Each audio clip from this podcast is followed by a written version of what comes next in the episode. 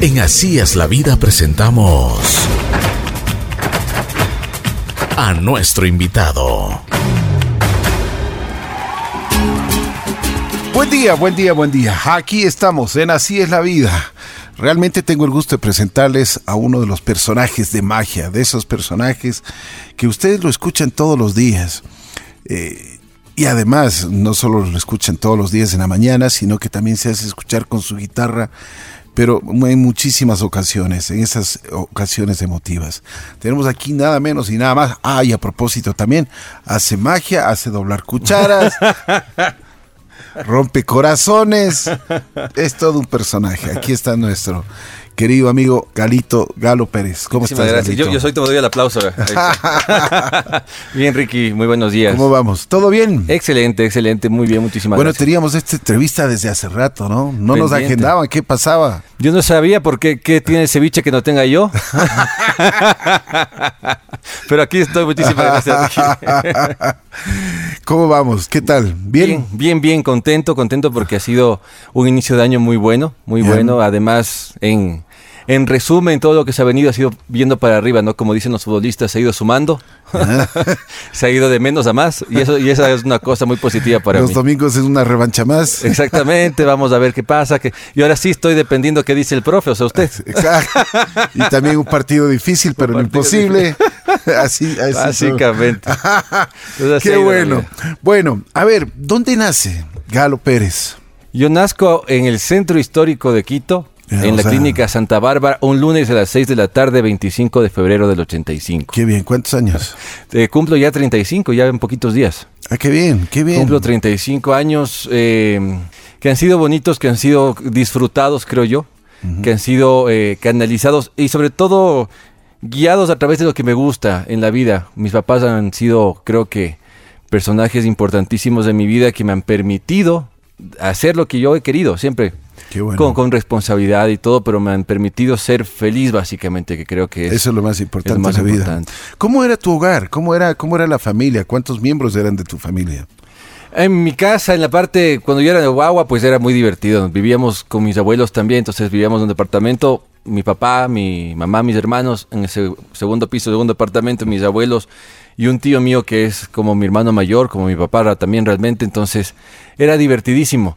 Pasábamos jugando pues en el patio con mis hermanos, a veces, a veces o, fútbol, o a veces en la casita del árbol, o a veces jugábamos. Era lindo, era lindo. Mi, mi abuelo tenía un taller de carpintería ahí. Y él nos hacía pues juguetes de madera, nos hacía las espadas, nos hacía... Qué bien. Entonces básicamente, si puedo decir que fui feliz fue en, fue en infancia, ¿no? fue una época muy bonita de mi vida. ¿Y cuándo llegaste a la escuela? ¿Cómo, fue? En la escuela, pues hubo varios momentos, varios momentos. Primero ¿A qué escuela fuiste? En el Leonidas por año, estuve ahí hasta hasta tercer grado. Estuve ahí que era un tipo de educación activa, se la llamaba, que no nos imponían mucho las cosas, sino que trataban de que nosotros nos, nos vayamos por donde les gusta. Por donde nos gusta, por donde podamos ser mejores, Entonces, evidentemente yo por las matemáticas no fui. Un desarrollo, un desarrollo humano más, más que nada. Sí, sí, sí, totalmente, totalmente. Entonces yo me fui más por la parte artística, por el teatro, por los títeres, por la música. Eh, quizás un poco por la historia, por las ciencias naturales, cero matemáticas, cero, no, no pude nunca. Eh, en cuarto grado yo me cambio el Spellman. Y evidentemente la educación era muy diferente. Totalmente, claro. pues ahí se complicó un poco la cosa, incluso en la música, porque en la música evidentemente había ya los, los niños sabían tocar flauta y toda la cosa, y yo no, a mí solo me gustaba, yo solamente percibía la música como, como música, no como la parte técnica de algún instrumento, y decía yo, ahora yo cómo voy a aprender a tocar la flauta, y les veía. Claro. Claro. Pero eso fue una revelación, porque ese, ese día antes de una prueba de, de, una canción que había que tocar, que mi mamá me puso miedo incluso, me dijo, mira, y ahora tus compañeros ya saben, la típica de las mamás, ¿no? Yo nada, pues me puse a practicar y en 10 minutos la pude tocar. Simplemente al oído. Simplemente al oído. Entonces dije, no, pues ahí hay algo. Eso es de habilidad. Exactamente. Pero las matemáticas no, y voy a insistir en eso. ¿Qué don crees que te dio Dios? Eh, ¿Qué don? Yo creo que principalmente... El de Don Juan. El de Don Juan. No, pues ese es el que más fallo yo. Es el que más he fallado. Yo creo que el tema de, de poder comunicarme eh, el, poder conversar, el poder incluso improvisar. Creo que esa es una cosa muy interesante también. Pero yo creo que poder comunicarme es un don. Eh, Sea a través de la música, porque yo no soy un buen músico, no me considero un buen guitarrista, un buen músico, pero me considero un músico que le pone muchas ganas. Eh, no me considero el mejor locutor, pero creo que lo hago con muchas ganas. No me considero, pero entonces, pero lo hago con, con esa con esa mística que interviene en todo esto, ¿no? La música quizás no, no voy a, no van a poder escuchar en mis manos un, un concierto de Chopin en el piano, pero posiblemente sí les haga pasar bien. Así es. así Entonces, evidentemente, quizás no tenga una mega espectacular voz, pero si es que hablo por ahí, les puedo sacar una sonrisa. Así es, Entonces, yo tienes, creo que ese tienes es muchas don. virtudes. Pero bueno, a ver, en, cuando, es, cuando eras pequeño y cuando en, en el hogar se siembran las, las raíces de, de una persona, ¿qué es lo que te enseñaron? ¿Cuáles son, cuáles son los principales, eh, eh, que te diría, eh, las principales cosas que te enseñaron en la casa? Los, los principales, eh, cuando te van formando, te van diciendo cómo, cómo tienes que actuar en la vida. ¿Qué es lo que tú te acuerdas y es donde más tus padres te enseñaron? Yo creo que me enseñaron mucho con el ejemplo. Eso fue, fue vital. Por ejemplo, eh, tengo la suerte también que, que- que nadie puede señalar eh, a, a mis padres por nada, no ni por deber un dólar, por ejemplo, en absoluto. Eh, creo que ese es un tema que tengo yo muy, muy presente. El cumplir con las obligaciones económicas, por ejemplo. Eh, responsabilidad. Responsabilidad. Yo no puedo quedarme con una deuda. es O sea, un gran principio. es, es que básicamente de eso se trata muchas de las cosas. Honestidad. Eh, la honestidad, y yo creo que eso es importante, el, el- el- el valor del trabajo. Vi a toda mi familia trabajar toda la vida. Vi, vi, a, vi a mi abuelo hasta los 80 años en su taller de carpintería trabajando. Vi, vi a mi papá igualmente trabajando, a, a mi mamá eh, en casa y haciendo otras cosas para lograr trabajar y juntar un poquito más de plata para las navidades, por ejemplo. O sea, todo aquello yo lo, lo tengo muy presente y para mí trabajar es, es, es mi prioridad. Y trabajar honestamente, ¿no? Claro, Hacer- hacerlo de esa manera. Y, y dentro de las cosas específicas que me enseñaron y con lo que lucho día a día, porque es algo que me malgenia, es el saludo. Yo no puedo eh, eh, entrar a un sitio y no saludar. O sea, y, y- y saludar, como decía mi mamá, hablando durito, hable durito y diga buenos días. Entonces, eso se me quedó a mí. Yo el saludo es algo que, que es importantísimo Claro. y creo que es la carta de presentación, ¿no? Como, uno saluda a la gente, cómo uno trata. Entonces, Buenos valores te han enseñado en la casa, ¿no? Bonito, sí, es- y viví con mis abuelos también, entonces Claro. evidentemente tuve la parte de la de- del cariño, también soy muy querendón, soy muy generoso. Eh, eh, eso creo que también puede ser otra otra cosa que, que sale de mí gracias a mi familia, soy muy generoso, trato de, de no quedarme yo con nada, ¿no? De no ser como el como que el, eh, eh, como Solo para ti. No, trato de siempre dar y yo creo que ahí circula más y llega más, verá. Así es, totalmente de acuerdo. Bueno, después, ya que aprendes la- las- los instrumentos, la flauta, ¿cómo continúas en- ya en tu adolescencia? ¿Qué haces? Ah, mi adolescencia no sé qué tan divertida haya sido para mis papás, porque ahí me dediqué más a la música. Bien. Empecé a los 13, 14 años ya con un dúo con un compañero de la escuela que lastimosamente falleció hace unos 8, hace 10 años ya. Eh, empezamos a tocar en todo lo que podíamos. Entonces, an- 14 años teníamos y ya tocábamos en una tienda de discos que había acá en un centro comercial. Tocábamos todos los viernes, siendo guaguitos. Tocábamos ya en los 15 años de, de- de las, de las Las familias, de los amigos, de las amigas y todas así. Ya teníamos contratos. ¿Qué canciones, qué, qué canciones tocaban? Ah, en esa época tocábamos, por ejemplo, Tabaco y Chanel, tocábamos eh, música de Enanitos Verdes. Tú estabas siempre en la guitarra. En la guitarra y ahí sí no cantaba nada. Nada de nada. Ah, ¿no nada. cantabas? No, no, no, nada. Ah. O sea, de hecho, hasta ahora no canto. O sea, yo lo que hago es. Tono. Me, me salen bien, medio bien dos canciones, que son las únicas que canto. que son las de los iracundos, dicho sea de paso. Pero no, yo, no, no me considero. Si no me considero cantante, menos aún. Si no me considero guitarrista, menos aún cantante. Pero sí, en esa época empezamos a tocar bastante con él. Y empezaban las desveladas y empezaban los- las llegadas tarde. Eh, pero nunca dejé el, el- el colegio, la responsabilidad del colegio. Entonces nunca tuve problemas de notas. Siempre me quedé en supletorios de matemáticas. Ya, pero de ahí, en lo demás, nu- nunca tuve problemas. tranquilo, Sí, sí, pasabas sí. igual. Sí, al llegar a la universidad lo mismo. ¿Practicabas algún deporte? Ninguno. Nada. Cero, cero. Yo soy de- súper descoordinado. Pateo para la derecha, se va para la izquierda. Es terrible. O sea, si me, me ponen a, a patear un córner, capaz me tocó el olímpico. O sea, capaz, pero es porque pateo chuequísimo. Entonces no pude no- nunca ni básquet, ni, ni, ni vóley, ni fútbol, nunca.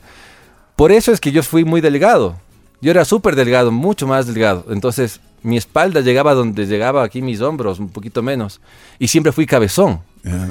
Entonces ese era un problema para mí porque yo parecía piolín, ¿no? O- o- o- entonces pasaba así yo co- con un trauma y entré al gimnasio Ya. A, a los 16 años. Ahí empecé a entrenar durísimo y empecé ya a tener un poquito más de musculatura, no tanto para verme tuco, sino para verme normal. y esas son cosas que pasaban, sí. Qué bien. Bueno, terminas el colegio y ¿qué haces? Termino el colegio. ¿Cuál y- era, ¿Cuál era tu visión en ese entonces? Bueno, así yo entré a- a- al colegio francés en sexto curso, yo me gradué en el francés. Ah, en el francés. Sí, y, y me fui del ¿Y el idioma? Eh, no, no, no, no. No, tenías que saber francés. No, no había. Ah. Es como una cosa rara. Pero Ya. colegio francés enseñaban francés solo en los primeros años. Ya, ok. Entonces, yo me gradué en el francés, salí del Spellman por decisión propia, porque mis hermanos iban al francés, mis hermanos menores, y dije, no, pues ya me voy yo de una vez también. Y siempre quería estar en un colegio mixto. Estaba de moda en esa época Rebelde Way, R Way y todas las cosas, y yo quería estar en un colegio mixto, pues me cambié. Hasta en eso mis papás me dieron gusto, dijeron, anda nomás.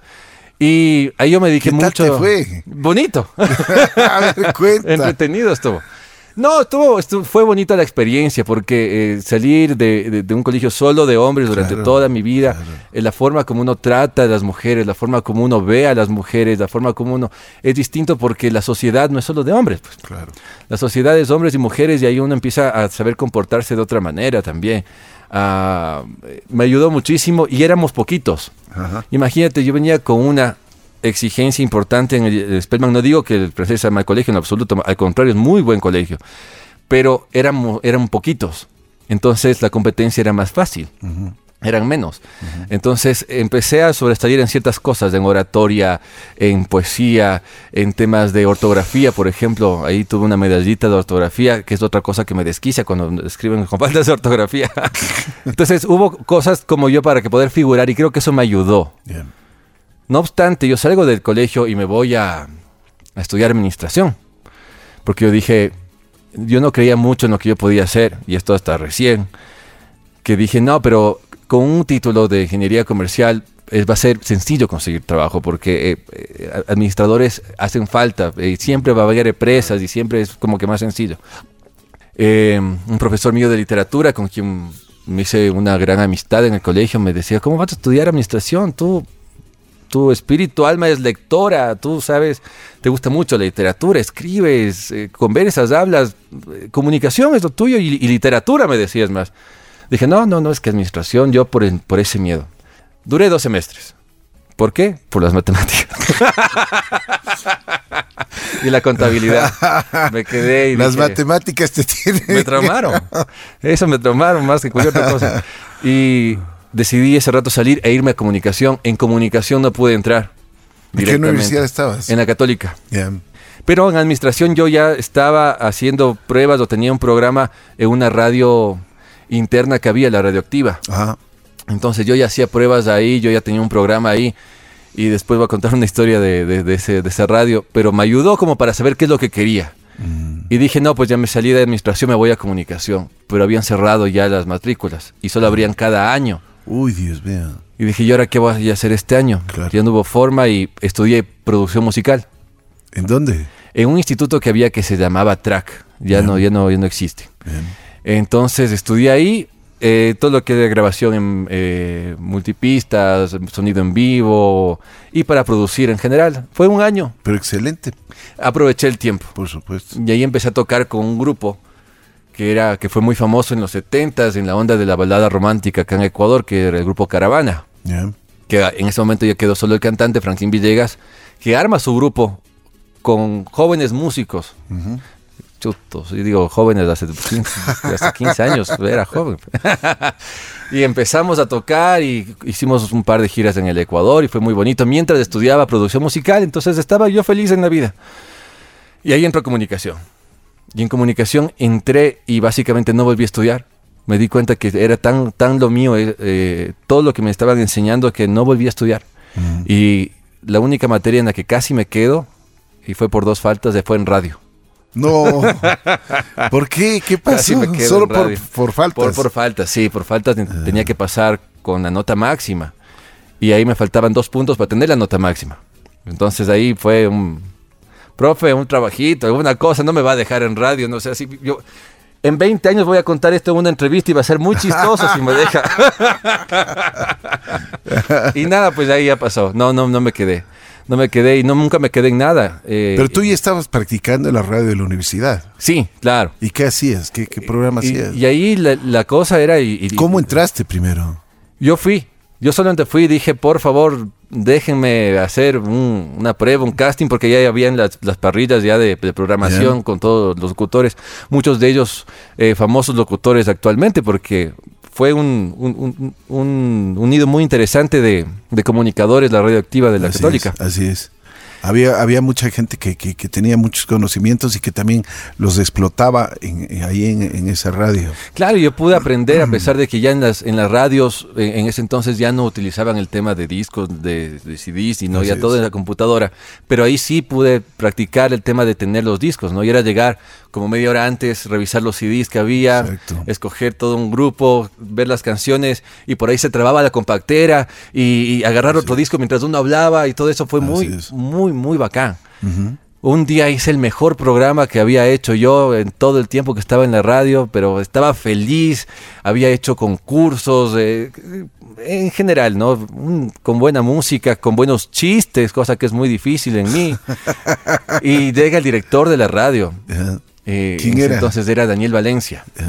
Llega el, el Daniel y me di- me dice, ¿cómo te va, Galo? Digo, no, pues muy bien, el mejor programa, eh, espectacular. Le digo, "Ve, un éxito. Me dice, sí, todo bien, pero hubiese sido bueno que te escuchen, prende el transmisor. tres horas, tres horas de haber hablado. No te puedo Solito. creer. Sí. Entonces ahora sí. ahora sí son cosas que le van a uno marcando. Oye, Nunca eso sí es una anécdota.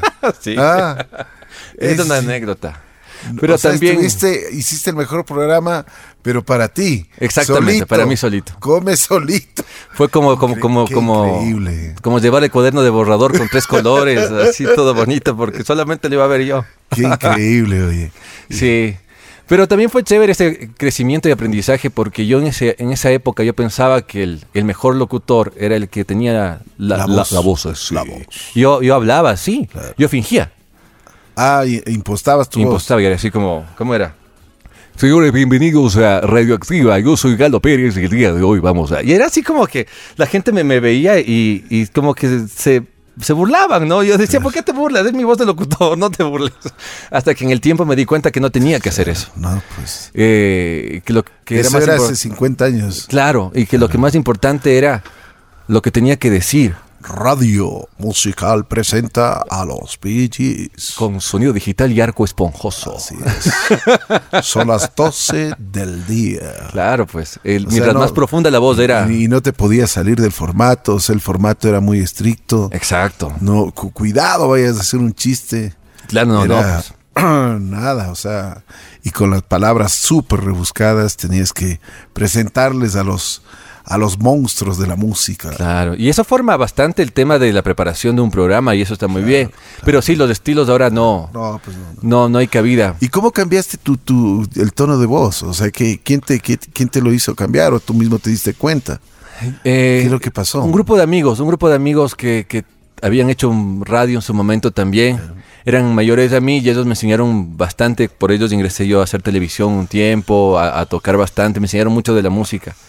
Entonces uno de ellos es Carlos Moreno, que, que- que tuvo, tuvo su programa de radio en Radio Pichincha hace mucho tiempo también y posteriormente hizo otras cosas en radio y es un productor de televisión que me ayudó bastante en la vida. Y él eh, me iba diciendo, pero no, no, no finjas, porque incluso después en, la- eh, en televisión, haciendo un programa que tuvimos, algunos programas tuvimos, en la tele incluso seguía fingiendo la voz, Seguías. seguía haciendo, ya se me quedó como un defecto. Y dije, no, pues, o sea, ¿para qué vamos a est- a estar en la onda de la, de la fingida de la voz? O sea, no, no tenía ningún sentido. Por supuesto. Entonces ahí él me empezó a ayudar a decir, habla como tú hablas, es tal cual, dale cierta entonación, dale... Y en, y en la radio, y en, la- en clases ya como tal, en la universidad, ya en radio, radio, eh, como materia, pues ahí empecé también a jugar con la voz, pero a hacer el tema de voces y darme cuenta que mi voz original es la que se debe mantener. Y cuando quiera yo imitar un locutor, pues ahí está, ahí está la voz. Pero cuando quiera hablar como yo y en la radio como Galo Pérez, pues esta es mi voz, ¿no? Y Así esta es, es, la voz con es. la que me van a escuchar hablar en cualquier ¿Y parte. qué te dijeron después ya cuando cambiaste tu, tu- tu tonalidad?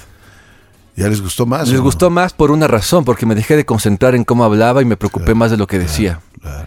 Entonces, Es que estabas preocupado de tu voz. y con frases prefabricadas. Claro. Entonces escuchaba lo mismo y lo mismo y lo mismo y decía todos los días lo mismo porque tenía que sonar Eras así. un robot nada más. Sí, exactamente. No tenías sentimientos, no tenías absolutamente nada. Sentimiento siempre tuve, Ricky, y ese fue un problema.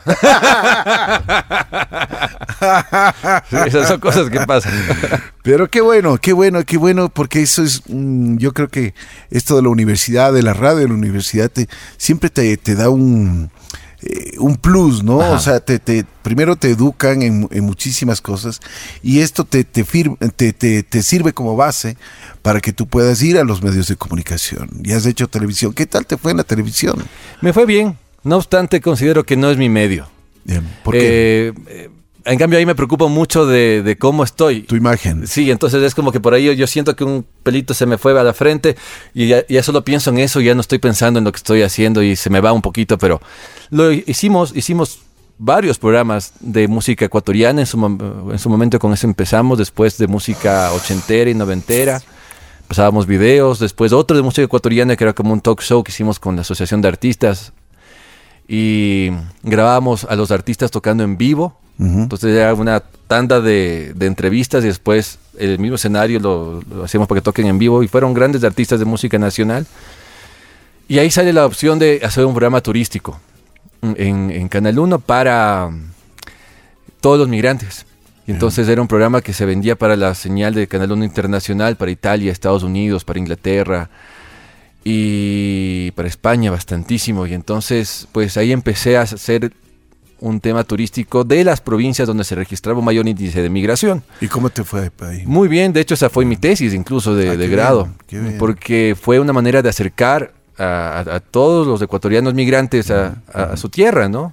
Así es. Y nos escribían muchísimo y visitamos bastante el oriente ecuatoriano, la provincia de La Soy me la recorrí como seis veces, los diferentes cantones, las festividades que habían. Eh, eh, Chimborazo, por eso conozco mucho del Ecuador, de, de la comida ecuatoriana, de la música ecuatoriana, porque me gusta muchísimo. Claro. Es porque lo vivía así. ¿Y cómo le ves a, Ecuador ahora que hablas de esto? ¿Cómo le ves a tu país? Y pues yo creo que, que con esperanzas, no obstante, parece que de, de todas formas hay eh, ese virus de la política no nos va a dejar avanzar en muchos sentidos todavía. Sí, pero aparte, Aparte de la de eso. política, o sea, ¿cómo le ves en, en- en lo que... en- Como en- identidad. Exacto. Eh, yo creo que tenemos ahorita una responsabilidad, al menos como medios de comunicación, de poder incentivar más el gusto y el cariño y el conocimiento de las cosas ecuatorianas. La gente no quiere la- al Ecuador o a la comida ecuatoriana o a la música ecuatoriana mm, porque no la conoce, porque no sabe a fondo qué es lo que pasa y porque existen muchos complejos también. Complejos que no los tiene Perú, que no los tiene Colombia, que no los tiene México. Y vemos dónde está su comida, dónde está su música, dónde está su arte, ¿no? Y sencillamente creo que va por ahí. Pero ahora sí existe una responsabilidad más Porque no grande. apreciamos la música, por ejemplo, en música. No apreciamos nuestra música. Muchas veces la queremos esconder, la queremos cambiar, la queremos eh, poner en... eh, eh, si le fue bien a Carlos Vives, pues entonces pongámosle a- en el ritmo de Carlos Vives a nuestra música. Ajá, y eso siempre no, y es eso no va a ser. Sí, y, y me imagino, Ricky, que habrán venido miles de artistas ecuatorianos Totalmente. a decirte, quisiera que me ponga esta canción, que, que la acabo de grabar. Tiene una onda así tipo Carlos Vives, tiene una onda así tipo tal Fonseca. artista. Ajá, Dice, ve, sí. ¿sabes qué? Más o menos, eh, o sea, lo que estaba haciendo ellos en, la, en Colombia, yo voy a hacer en Ecuador. Ajá, y ellos ya lo hacen bien. De- deja. Déjalo que ellos lo hagan bien. Totalmente. eh, haz algo diferente. Y hay- Además de que eso, eso fue un desarrollo de años para, para, para llegar a, ese, a, ese, a esos por ritmos. supuesto. Eso fue un, un desarrollo gigante. Desde la historia del vallenato a inicios del siglo XX hasta actualmente. O sea, Exacto. pero no es así nomás Pero de que yo nosotros, agarro. nosotros que, o sea, por ejemplo, ellos dicen, no, es que el, el acordeón y que como toque. Le digo, ve, pero no puedes poner eso, no, eso no es nuestra identidad. Claro. Por eso yo te pregunto, o sea, ¿cómo le ves? porque nosotros deberíamos tener nuestra identidad. Nos- Por ejemplo, a ti te gusta el locrito de papa, eso es nuestro. Por supuesto. Ah, Y muy quiteño. claro. Pero, por ejemplo, eh, es que ese es el tema. Eh, Nos falta la identidad, sentirnos, sentirnos parte, apropiarnos de estas cosas. ¿Dónde más va a haber un motepillo? Exactamente. Ah. Eso decían que la delincuencia está tan fuerte en Cuenca que hasta el mote es pillo. Pero un chistecito nomás. Pero, claro, o sea, es, es- es como el, el- el- bolón de verde en, en la costa. Por supuesto. Y el famoso como- tigrillo. El tigrillo que me encanta. El, el tigri- el tigrillo que dicen que es de Manabí, no es de Manabí, es de Loja. El tigrillo tiene varios orígenes, incluso de Saruma. ¿Ves? Entonces hay diversos tipos de tigrillo, el- el- diversos tipos de ceviche. Ceviche manavita es distinto al esmeraldeño y ambos son deliciosos. Es eso, el, el no conocerlo, no conocer realmente lo que hay de fondo, el no apropiarnos de, de lo nuestro, no decir este es el ceviche ecuatoriano, este es el, el hornado que existe en hornado en, cada provincia del Ecuador. Hay el campeonato nacional del hornado, por ejemplo, De acuerdo. que a mi juicio el de Riobamba es muy rico, por ejemplo. Así es. cosas más. Pero es que conociendo uno va queriendo. La música igual. Para mí, comerme un locrito mientras escucho el, eh, en, en el piano un albazo, por ejemplo, para mí es maravilloso. Es como de esas de esos maridajes, como comerse un bife escuchando un tango, Exacto. básicamente. Pero si es que si uno no hace esas comparaciones con nuestras propias cosas, no va a entender la dimensión de lo que tenemos. ¿Qué es lo que pasa? ¿Por qué no lo hacemos? Porque desde pequeños nos enseñan que el civismo es aburrido, nos enseñan que el ser eh, patriota es una obligación, nos enseñan que la música ecuatoriana la escuchan solo los abuelos, nos enseñan muchas de esas cosas y nos dejan con, con- con taras mentales en el tiempo en el que decimos, no, no, no, querer a la patria es de, es de, de- de ir a hacer la conscripción. Querer a- ser cívico es de cantar el himno eh, parado y de frente, así. Y eso no es ser cívico. Ser cívico es no botar basura en la calle. Ser cívico es dar el paso a la gente que no se queda atravesada en el semáforo.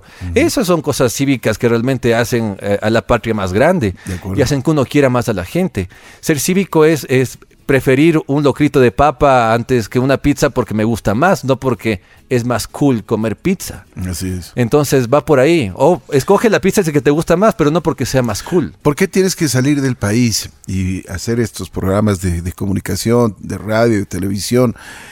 Y ahí es cuando extrañas a tu país. Ahí es cuando extrañas tus raíces. Ahí es cuando recién te das cuenta de lo que estás perdiendo. Y se valora, pero un montón. Exacto. Pero ¿por qué tiene que suceder eso?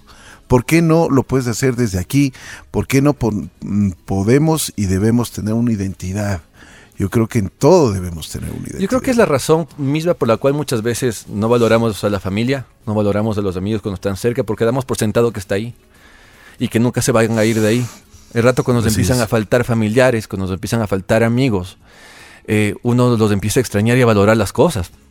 Entonces creo que somos un país tan bendecido con, con- que ha sido una isla de paz realmente hasta cierto momento. Ahora la delincuencia está complicado, pero realmente ha sido una isla de paz. No hemos tenido guerrillas, no hemos tenido complicaciones eh, graves. Eh, siempre hemos estado en crisis. O sea, es una cosa que siempre hemos estado en crisis. Siempre el tema de las platas ha sido un problema.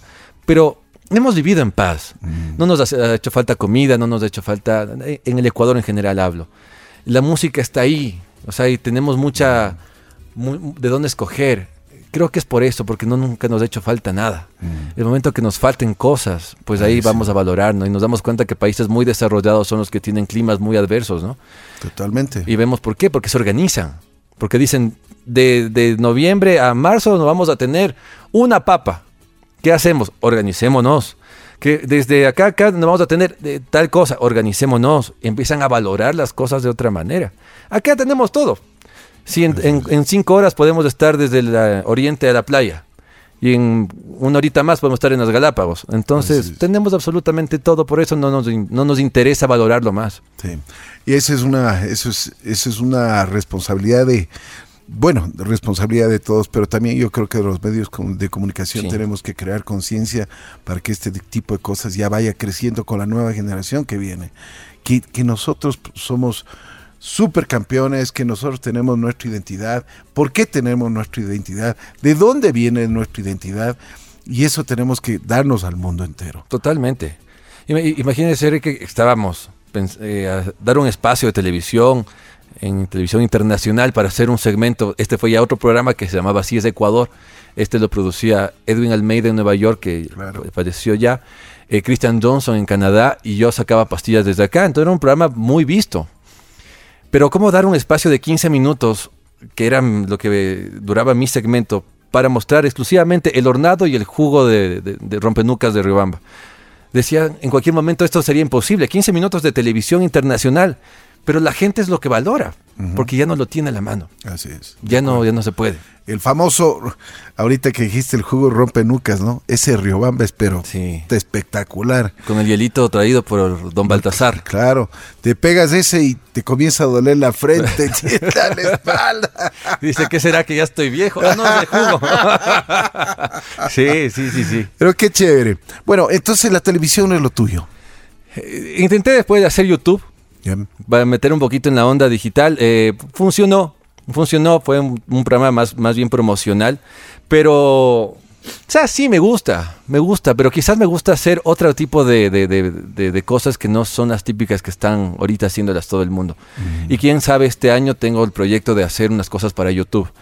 Eh, y que tienen que ver con el tema turístico, que tienen que ver desde la parte de Quito, por ejemplo, el primero. Yo tengo un proyecto que se llama Quito Escondido desde el año 2011 Bien. que es un proyecto que busca rescatar las cosas quiteñas. Es como un Quito para quiteños. Entonces no hablo de la típica de esta es la Plaza Grande que en 1906 fue. No, no, no, no hablo nada de eso. Yo hablo de cosas que la Claro. gente no conoce. No- En esta casa vivió tal persona y por acá pasó esto y en esta vereda se. No, y el, y el sordo y el trompudo y todos los, dag- y todos los que habían. Esas cosas voy contando y la comida y la música quiteña es esta. Eso es Quito escondido. Entonces ahora eh, estoy en el proyecto de, de sacarlo a YouTube, porque mientras tanto ha sido un proyecto de redes sociales y de recorridos turísticos. Yo hago recorridos turísticos por Quito, Qué bueno. que empiezan bueno. en el Estadio Olímpico de Atahualpa y terminan en el Panecillo. Excelente. Y vamos recorriendo desde las 6 de diciembre, contando de las diferentes calles y todo. ¿Y eso lo haces en el día o en la noche? Eso depende, me contratan, me contratan. Entonces eh, trabajo con la Cámara de Comercio Ecuatoriano Alemana, por ejemplo, bastante. Trabajo con algunas empresas, con eh, la UDLA, entre otras más. Entonces yo me contratan para aquello y yo pues voy y... Porque, porque eh, en en general, y me hiciste acuerdo en, en Madrid, por ejemplo, en Sevilla, hay las, las famosas leyendas de la ciudad Sí. y que lo hacen en la noche. Exacto. Y tienen un sabor especialísimo. Sí. Además que vas con velas, o sea, le das un... ah, es, es muy pintoresco, ¿no? Ahora hay mucha, muchos grupos que lo hacen, uno de los más grandes de Quito Eterno, por ejemplo, que son grandes amigos de ellos. Ellos lo teatralizan bastante bien. Eh, hay otros que son básicamente guías, historiadores. Yo le trato de dar el punto más yo, o sea, más coloquial, el de un punto de vista de, de- de- de- de un chico de 35 años que le gusta eh, su ciudad, que ama su ciudad, que conoce un poquito más de la ciudad y que comparte. Entonces por ahí también suelto un chiste. A veces voy con, con un amigo, con el mago Guido, para que les haga magia mientras hacemos el recorrido. Entonces, esa es una cosa que lo hago como, como un hobby Bien. Porque me encanta y a veces llegan amigos del extranjero, amigos de amigos, primos de amigos. Eh, Galo, ah, vamos a dar una vueltita al centro para que les cuentes, es que ni sé cómo. Y la pasamos muy bien, o sea, nos divertimos mucho, lo hago divertido. Bueno. Que no sea como aprende historia de Quito. No, sino vamos conversando mientras vamos en el andamos, ¿qué te parece si te nos comemos una empanadita de morocho y te cuento? Entonces es interesante ese. ese- Qué chévere, qué chévere. Me alegro muchísimo. Bueno, volvamos a tu- al tiempo. Ajá. ¿Cómo llegas a la radio, ya a la radio ya profesional? Eh, bueno, pues yo salí de la, de la universidad, eh, enseguida me gradué, yo quise graduarme rapidito porque yo no, me- no me gusta mucho estudiar. Entonces, pero, pero soy bueno cuando me gustan las cosas que estoy haciendo. Entonces dije, no, ya salí rápido de la universidad y ese momento ya eh, una ex profesora mía, eh, Claudio Arteaga, me llama para eh, trabajar en una radio que ya, ya no existe ahora, que era Multimedio 106. Bien. Entonces, como reportero de noticias. Entonces, evidentemente, ahí fui a ser reportero de noticias y a correr de un lado para el otro. Era prácticamente el, un- el único reportero que había en su momento. Entonces, era rueda de prensa en la asamblea, rueda de prensa en el Ministerio de Educación, rueda de prensa. Entonces, yo bajé de peso un montón. Claro. Pero fue buenísimo esa dieta. y después, pues, eh, por algunas cosas yo ingreso. Ah, no, de ahí ya me pongo a ser el presentador de noticiero. Ahí ya hablaba normal. bien. Ahí ya trataba de hablar normal. Pero, pe- ¿cómo presentar las noticias? Ah, pues eh, era algo como... ¿Muy serio o qué? Era serio, claro. Señores, señores, eh, mi nombre es Galo Pérez, son las 18 horas, vamos a empezar con las noticias y aquí los titulares. Ah, más, o menos, más o menos yo, sí, o sí. sea, pero no podía soltarme ninguna cosa. Claro, nada. Quieto ahí. Quieto nomás, ahí, ahí sí te- estaba totalmente centrado en lo que tenía que hacer. Así es. Después por cosas de la vida ingreso a temas políticos, de lo cual quizás de cierto modo me arrepiento no haber ingresado. O sea, no tanto como lanzarme de candidato, todo, sino que empecé a opinar mucho. Bien. Empecé a aparecer mucho. Y mi jefe, eh, que, que en ese entonces, que a quien también debo mucho y respeto mucho, que en paz descanse Patricio Tinajero, me, me dijo, bueno, pues ya noticias ya no vas a poder hacer, ¿no? Y yo dije, ya me va a votar. ¿Qué hora qué hago? No, y él me dio el espacio para que yo tenga un programa de tecnología. Bien. Entonces, para hablar de las redes sociales, que en ese entonces estaba haciendo el boom, Recién salían. recién salían, y este medio fue de los primeros en tener eh, todo un sistema multimedial de redes sociales, de un periódico digital, etcétera. Entonces me dijo, tú encárgate de eso. Y tienes el, el programa de radio, ¿qué te parece? No, pues yo feliz. Pero igual no podía ser como yo quería ser en la radio. Entonces ese fue el, el- el detallito, pues yo estuve ahí mucho tiempo, después me fui a trabajar en otras eh, instituciones, eh, pasé por agencias digitales también, eh, en el tema de marketing digital porque me metí mucho en las redes sociales. Empecé a ser capacitador en el tema de redes sociales. Eh, y después de eso hubo un momento oscuro en mi vida en el cual dejé la comunicación, todo, todo, absolutamente Totalmente. todo. Todo, Te todo. fuiste. Me fui de la Que comunicación. fue un, un momento oscuro en tu personalidad, en tu vida. No, me casé. y pues al momento de casarme tuve que tomar algunas decisiones que tenían que ver directamente con el tema laboral. Entre ellas, dedicarme exclusivamente a, a, a- a trabajar en otras cosas, mientras, que te- mientras tenga que trabajar, evidentemente, ¿no? Tenías que producir. Tenía que producir, entonces eh, entré a una entidad del Estado a trabajar en temas de comunicación, pero que no eran lo mío. Después te sentías bien? No, no me sentía bien. Para nada. Después empecé a trabajar en una empresa manejando sistemas de gestión de calidad. O sea, yo. Nada que ver. Eh, y entonces salí de ahí, me refiero del matrimonio. salí del matrimonio. ¿Cuánto te duró? Ah, el primero cuatro meses. Cuatro meses. Cuatro meses el primer matrimonio. Nada. Nada, nada. El segundo... ¿Qué pasó? O sea, no hubo comunicación. No, no faltó mi don ahí, mi don de la comunicación. Eh, caracteres diferentes, no distintos. Claro. No, no éramos, no éramos Compatibles. compatibles a pesar de haber estado mucho tiempo eh, eh, de noviazgo. También eso puede afectar, no lo sé, pero sencillamente era como mm, no vamos a ser felices juntos. Y fue como que nos dimos cuenta ambos. Y bueno, no, chao, na- nada más. El segundo ya duró un poquito más, ya duró dos años y medio. Pero igualmente, falta de comunicación, a veces se, se- se descuidan muchas cosas en el matrimonio por estar pensando en otras, en, en general, ¿no? Entonces, a la final me, me, separo, me, me separo. Bueno, primero me divorcio del, primero para casarme segundo, ¿no? Aclaremos eso por si acaso. Luego me divorcio y estuve como un año complicado. Un año y más, como dos años complicado en el cual era muy difícil para mí conseguir trabajo, estaba muy complicado en el tema eh, anímico también. Y entonces, perdiste. Sí, sí, fue, fue una etapa oscura en la cual no, no, sabías para dónde coger. Nada, nada, nada, nada. Entonces ahí intenté hacer algo de YouTube como para tratar de salvarme de algún lado. Ahí, actuaron mucho mis amigos, me ayudaron bastante. Eh, en el tema de trabajo, por Te ejemplo. fueron ubicando. Sí, sí, sí. Tuve, tuve sus buenas zarandeadas por parte de ellos y de mi familia que, que tuvo ya su punto final y, y se acabó toda esa, esa onda en cierto momento de mi vida, ¿no?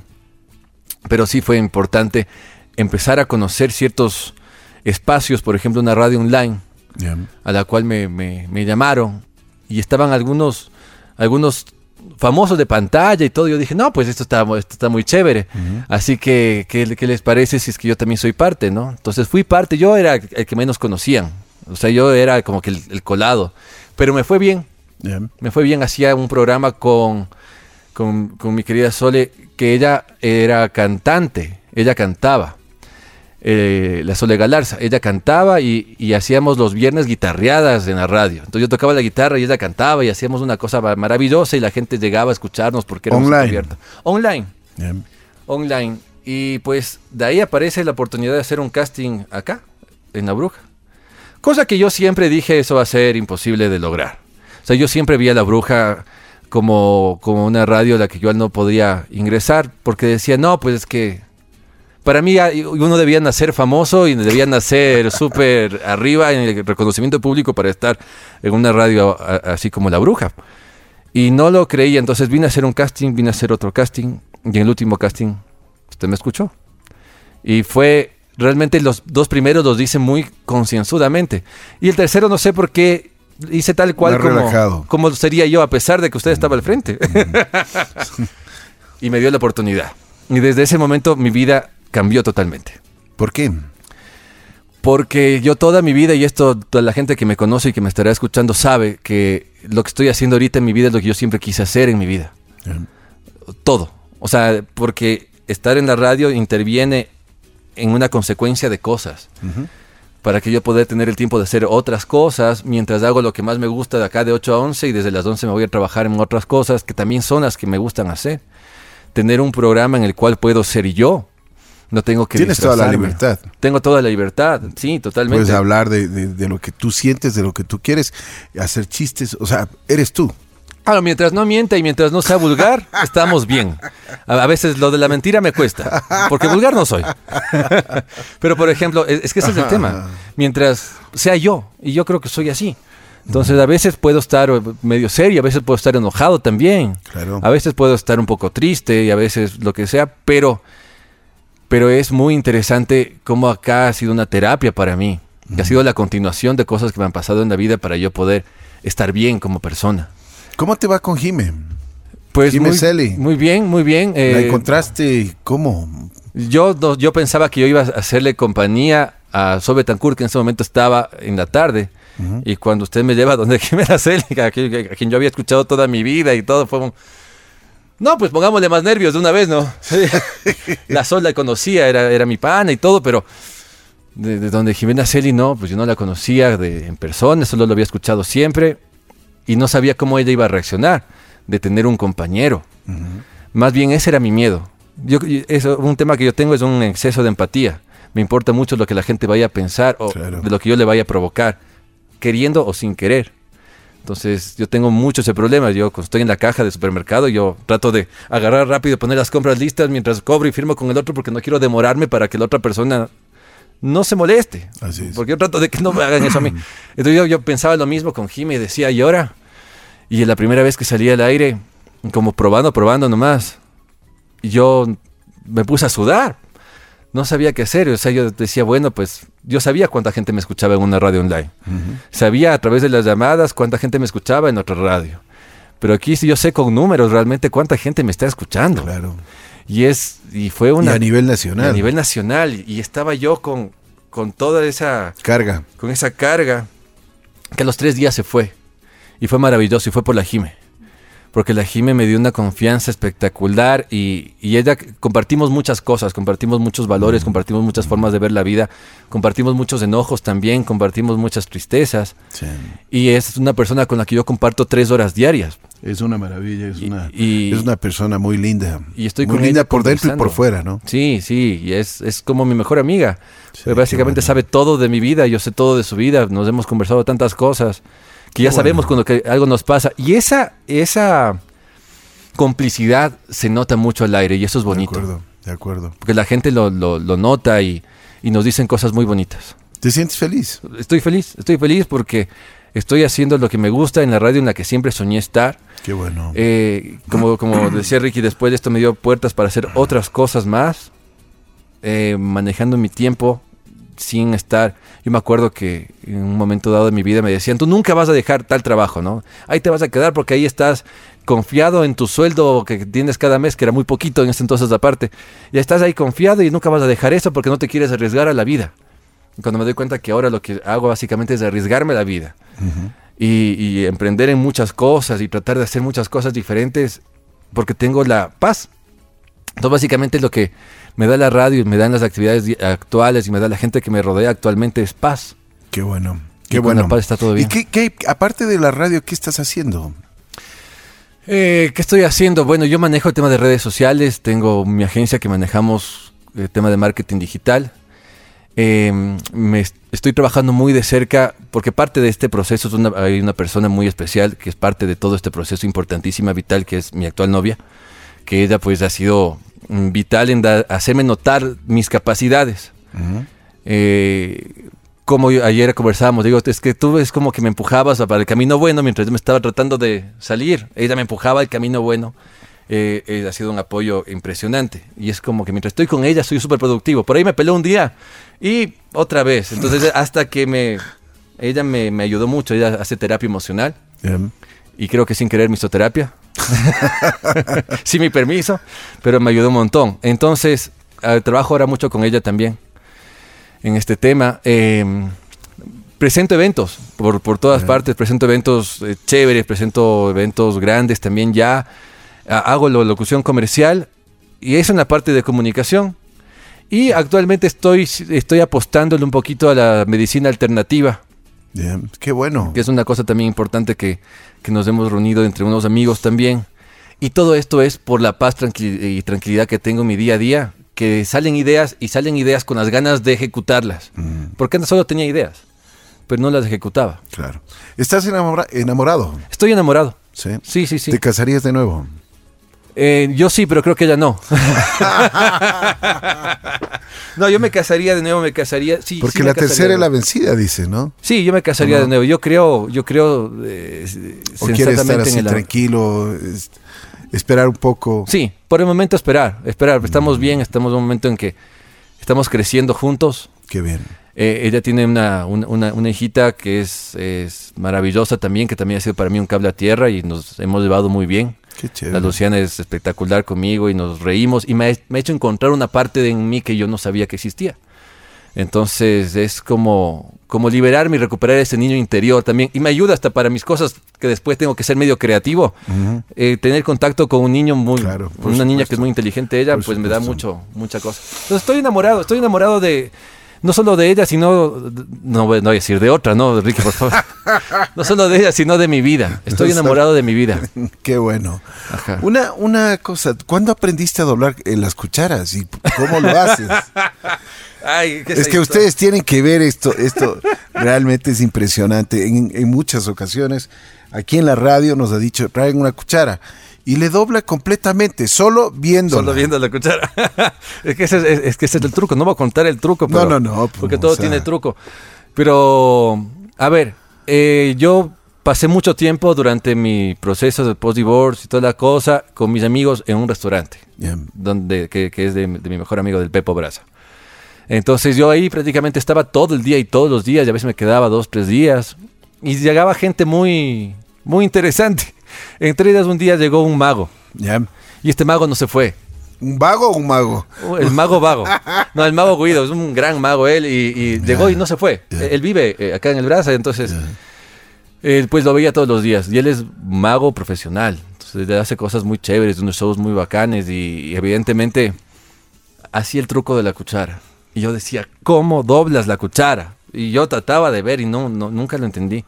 Empecé a investigar yo por mi parte y vi más o menos cómo se hacía y le dije, mira, le puedo doblar. Y me dice, no, pero ¿sabes qué te voy a enseñar? Me enseñó. Entonces, lo hago todavía medio mal para la forma como él lo hace.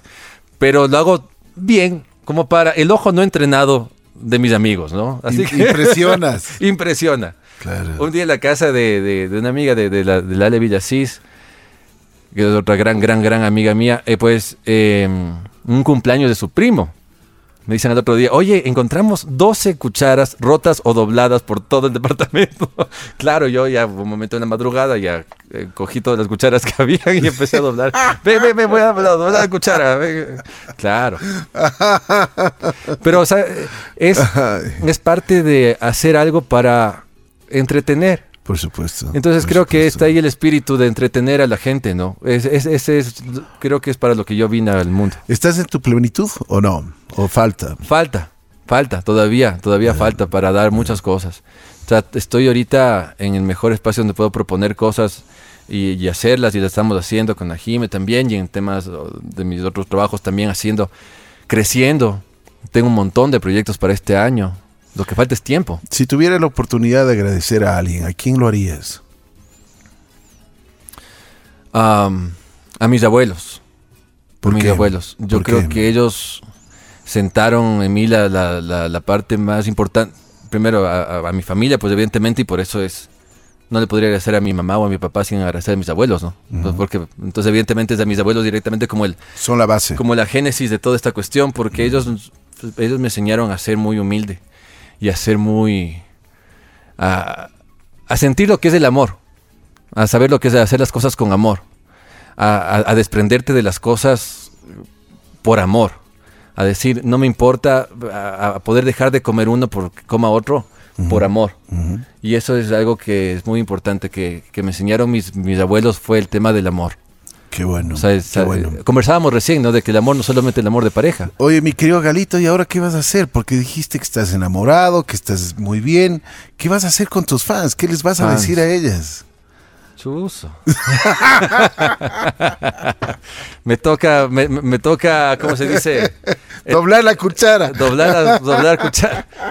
No, sabes que, que- que Ah. es, muy, es muy bonito que, que a veces por la voz ya a uno le van reconociendo. Claro, claro. Entonces, y las redes ayudan y toda la cosa. Los mensajes que tienen para con nosotros es, son maravillosos. O sea, los mensajes cuando nos dicen gracias por alegrar las mañanas, es como, O sea, o sea, gracias por alegrar mi vida. por alegrar, nos dicen por alegrar mi vida. Y, y hay una anécdota de una persona que estaba muy, que no la conozco y no, no sé quién es, pero nos mandó un mensaje, que estaba muy mal, pasando por una depresión muy terrible de su vida. Y él había tomado la decisión de suicidarse. Él había tomado esa decisión, eh, estaba totalmente consciente de que lo iba a hacer.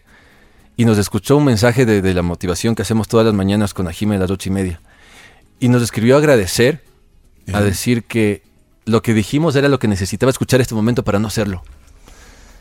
Y yo dije ese momento ya, se pagó la universidad, Todo. se pagó todo. Dije, este momento eh, acabo de hacer lo más importante que he hecho en comunicación en mi vida es esto. O sea, no importa a quién haya entrevistado, no importa con quién me haya sentado. Este agradecimiento de alguien que es tan fuerte, Así es. es tan fuerte. Y dije, no, o sea, ya, Así ya es. está. O sea, lo estoy, creo- estoy haciendo bien. Hay, hay recompensas en, en- en cuando tú haces radio y cuando lo haces con honestidad, cuando lo haces, yo decía el otro día, no es cuestión de locutar, es cuestión de hacer radio, Ujú. es cuestión de, de- de- de respetar al, al micrófono, es cuestión de respetar a la audiencia.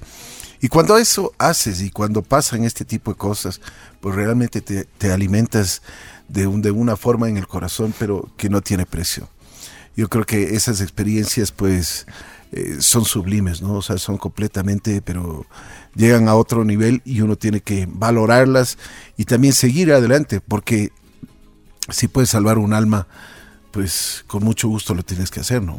Claro, y, yo siendo un nuevito acá en la radio y teniendo recién dos años una audiencia tan grande, eh, o sea, eh, vivir, por ejemplo, lo que usted ha vivido acá en la radio 37 años, evidentemente las historias, el impacto que con sus mensajes también habrá dado a la gente, eso es algo, algo invaluable. Algo o sea, no importa más nada, sino ya el, el cariño de la gente y ese tipo de mensajes, haberle cambiado el día a alguien, en, en el mejor de los casos y en casos tan extremos como el que acabo de contar. Pero sacarle una sonrisa a alguien, saber que alguien se está riendo del otro lado, y muchas veces es gente que no nos conoce, no, no sabe quién, quién es uno, pero es. se conectó por algo que uno dijo y eso es maravilloso para mí. Bueno, mi querido Galito, te quiero agradecer muchísimo, muy gentil por haber aceptado la invitación. Antes que nada me preguntan que, qué tienes con el ceviche, dice. Con el ceviche. ¿Cómo te Tenemos una gran amistad. Tenemos no, una gran amistad. Nos vemos. Recién estuvimos jugando PlayStation. No, no, no, nos, nos encontramos, nos, eh, nos Buena solemos persona, ver. ¿no? Es una excelente persona, es un tipo. Yo admiro mucho, lo admiro mucho. Es un tipo muy creativo, también es muy trabajador. Sí, sí, sí. Eh, yo creo que eh, son valores que compartimos la gente que estamos acá en la radio. ¿Cómo El- te- a- a- el, el grupo de la radio, ¿qué te parece? Maravilloso. Maravilloso, maravilloso. O sea, es- son todos, eh, absolutamente todos tienen una forma de ser tan, tan humana, tan simple, tan sencilla en el día a es. día y, y tan con tanta capacidad de las de quienes yo aprendo un montón. Por ejemplo, yo he sido muy fan tuyo, Ricky, de toda la vida también, de la Jime. En su momento, quienes ahora estamos encontrándonos acá, eh, de, de Jorge Suárez, de Diego Betancourt, que han hecho radio también durante mucho tiempo, que yo les escuchaba de, de, de guagua. Ah, y eso precisamente quería decir, que yo a mis 35 años, llevo apenas dos años de acá. Recién a los 33, 34 empecé a cumplir mi sueño. ¿No? Y muchas veces nos desesperamos por el tiempo, ¿no? Claro. Hay ejemplos, Chespirito logra su éxito recién a los 41, el coronel Sanders lo logra recién a- antes de cumplir 80 años. Impresionante. ¿no? Yo Así creo que es. estoy ahorita llegando a un momento tan feliz de mi vida a los 35, que quizás si digo, qué lindo hubiese sido tener todo esto a los 25, a los 23, 25, pero por algo llega de esta manera. Así es. Por Y algo estoy- pasa eso. Y estoy feliz con eso y este que sea un mensaje, ¿no? Que a veces nos desesperamos por que las cosas no llegan rápido. Pero si llegan rápido a veces llega mal. Es cuando uno va al restaurante y pide un plato y se demora, es porque lo están preparando bien. Si llega rápido, quizás llega crudo, quizás llega sin algo que tú Así es. querías. Mejor la paciencia. De acuerdo. Bueno, te quiero agradecer muchísimo. Gracias, mi querido Galo. Como tú dijiste, cuando salga la entrevista en Así es la Vida, el rating se va a disparar. Pues tiene que ser así, si no, ¿cómo? Pues yo, yo voy encargado a pagar pauta, aunque sea ahí, para que de mis redes todo, todo el mundo le, le comente, mi familia. Bueno, este sábado eh, estaremos, por supuesto, todas las personas van a estar escuchándote. Gracias, mi querido Galito. Gracias, Te mando un abrazo muy especial. Gracias por tu sinceridad, tu sencillez y lo más importante, por tu talento. No, gracias a usted, eh, Ricky, mi agradecimiento importante y evidentemente en el tema laboral y en el tema de, de- de opciones que yo tengo ahorita en mi vida, de ver las cosas con tanta amplitud, con tanta tranquilidad, tengo que agradecerle a usted. No, no Y así que muchísimas gracias por la confianza, por, por el cariño y sobre todo por la confianza y el cariño que me tiene, porque eso se nota. Muchísimas No, gracias, siempre, Ricky. Siempre. Bueno, Galito Pérez pasó por los micrófonos de Así es la Vida.